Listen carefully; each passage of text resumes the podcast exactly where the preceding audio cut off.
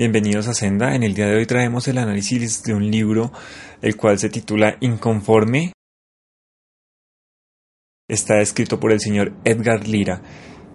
Yo inicialmente conocí al autor por ser un cantante, por ser un cantante de música cristiana. Luego lo conocí por ser el pastor de una iglesia en Las Vegas llamada Central.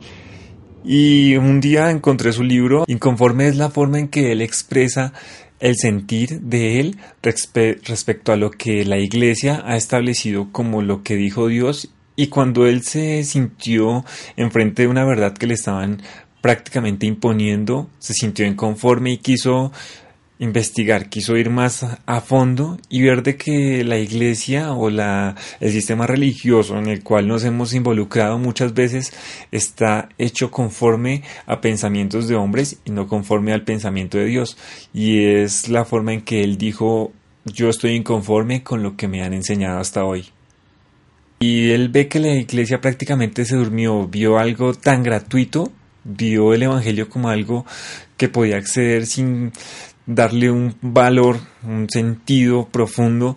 y la iglesia prácticamente la ve dormirse y no ven el verdadero valor del evangelio y hace que la iglesia por lo menos no quiera explorar nuevos lugares, enviar misioneros y es una forma en que él dice estoy inconforme con que la iglesia se haya dormido, que vieron tan gratuito el evangelio que el peso del evangelio se volvió nada y quedan iglesias estancadas, iglesias que no siguen, que no buscan a más personas. En el libro lo que se van a encontrar es una serie de vivencias, anécdotas, historias que le han sucedido a Edgar Lira en medio de ese camino de buscar ser un, un, cantante cristiano, buscando impactar a personas que no son cristianas, buscando llevar el mensaje de una manera diferente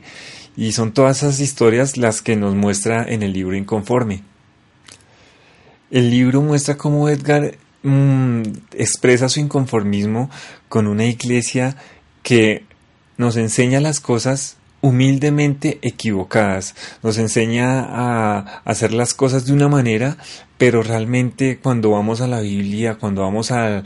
a, al ver el texto, el mensaje de Dios fue muy diferente a lo que realmente significa y humildemente y sinceramente nos hace desviar del Evangelio, nos hace desviar del mensaje que Dios tenía para nosotros y lo que Él pretende en este libro es que seamos inconformes, que no dejemos que todo lo que nos dicen lo aceptemos como verdad, sino que por el contrario, busquemos las verdades también nosotros en la palabra que están ahí y es un mensaje muy claro para todos nosotros los que seguimos a Cristo. Una de las inconformidades que llamó mi atención es como muchos de nosotros, y él se incluye, y me incluyo porque es mi caso, no tenemos un testimonio relevante, Dios no nos sacó de un lugar supremamente oscuro de drogas o de alcoholismo o de un tema similar y para muchos nuestro testimonio es algo irrelevante, es decir, nuestro testimonio no es impactante. Y muchas congregaciones lo que hacen es solo buscar testimonios impactantes y quien no tiene un testimonio impactante no le sirve. Y es así como han hecho de la iglesia una especie de show, han hecho, han hecho de la iglesia algo prácticamente teatral o como una serie de televisión, algo que tiene que llamar la atención por sobrenatural. Y no, no todos los testimonios son así, no con todas las personas Dios trata de esa manera sobrenatural. Hay algunas personas que es un paso a paso que van caminando y gradualmente van cambiando. Y en muchas veces, en muchas ocasiones, los pastores rechazan a personas que no tienen un testimonio relevante porque no llama la atención, porque no hay un cambio de un día para otro, sino que como hay personas que el cambio se hace gradualmente, lo desprecian esa obra y creen que no es suficiente. Así que es uno de los puntos que Edgar expresa como inconforme respecto a que todos tenemos un testimonio válido sin importar la manera en que Dios ha impactado nuestras vidas. Edgar también expresa su inconformismo a que muchos cristianos han modificado el mensaje, han modificado las cosas que Jesús nos dejó. De Jesús dejó algunas pautas, por ejemplo, para la salvación, para el bautismo, y en nuestro afán de querer hacer un conjunto de normas, reglas o instituir una religión, los hombres han puesto cosas diferentes a las que Dios dejó. Y vemos que Edgar está inconforme y nos lo expone como algo que deberíamos todos reflexionar de que en realidad Jesús rompió el molde de muchas cosas establecidas y muchas veces nos vamos a tener que enfrentar con eso. Muchas organizaciones religiosas tienen un molde el cual debemos romper porque realmente no es bíblico, no es que queramos estar en desobediencia o que seamos altaneros, sino que no es bíblico y no tiene ningún fundamento bíblico y va a ser necesario ser inconforme a ese molde, a esos pasos y esos procesos que han establecido denominaciones religiosas, las cuales en realidad están lejos de lo que estableció Jesús. El libro ya nos llama a pensar, fue en algo interesante que vi en ser inconformes en cuanto a las cosas que vemos en la iglesia y analizar todo, no creernos todo, no pensar que todo es aceptado. Y él propone que hay tres clases de, moveres o de acciones en la iglesia y una puede ser que Dios actúe, otra puede ser que el hombre sea el que actúe y en muchas ocasiones que sea el mismo Satanás el que actúe. Así que es ser inconforme aceptarlo todo y pedirle a Dios ese, ese discernimiento para ver qué cosas realmente provienen de Él, cuáles realmente ha puesto el hombre que con, en su misma voluntad ha puesto y en cuáles Satanás mismo está actuando aún en medio de las iglesias, mostrando falsos milagros, eh, predicando falsas doctrinas. Es un llamado a ser inconforme y aterrizar todo a la palabra. En el libro expone los riesgos de ser inconforme y uno de los riesgos lo vemos por ejemplo en la historia de la misma iglesia protestante, porque por ejemplo si analizamos nuestra historia como protestantes, Lutero fue un inconforme. Y ser inconforme en muchas ocasiones va a acarrear problemas, va a acarrear expulsiones, va a acarrear llamarse hereje ante ciertas personas, lo que pasó con Lutero, porque queremos expresar lo que realmente dice la, la, Biblia, lo que dice realmente la palabra de Dios, y no lo que dice una organización religiosa, y no la doctrina que nos han impuesto los hombres,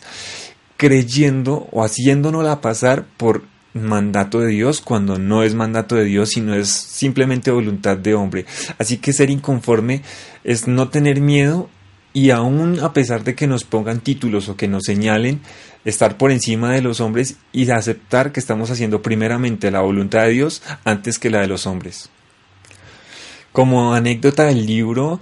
hay dos cosas que quisiera recomendarles. Eh, una es leer un capítulo dedicarse un buen tiempo a leer el capítulo de Efraín fue un capítulo que me abrió mucho los ojos en cuanto a aquellas personas que predican de una manera legalista y súper estricta. Creo que todos deberíamos leer esto porque es un ejemplo claro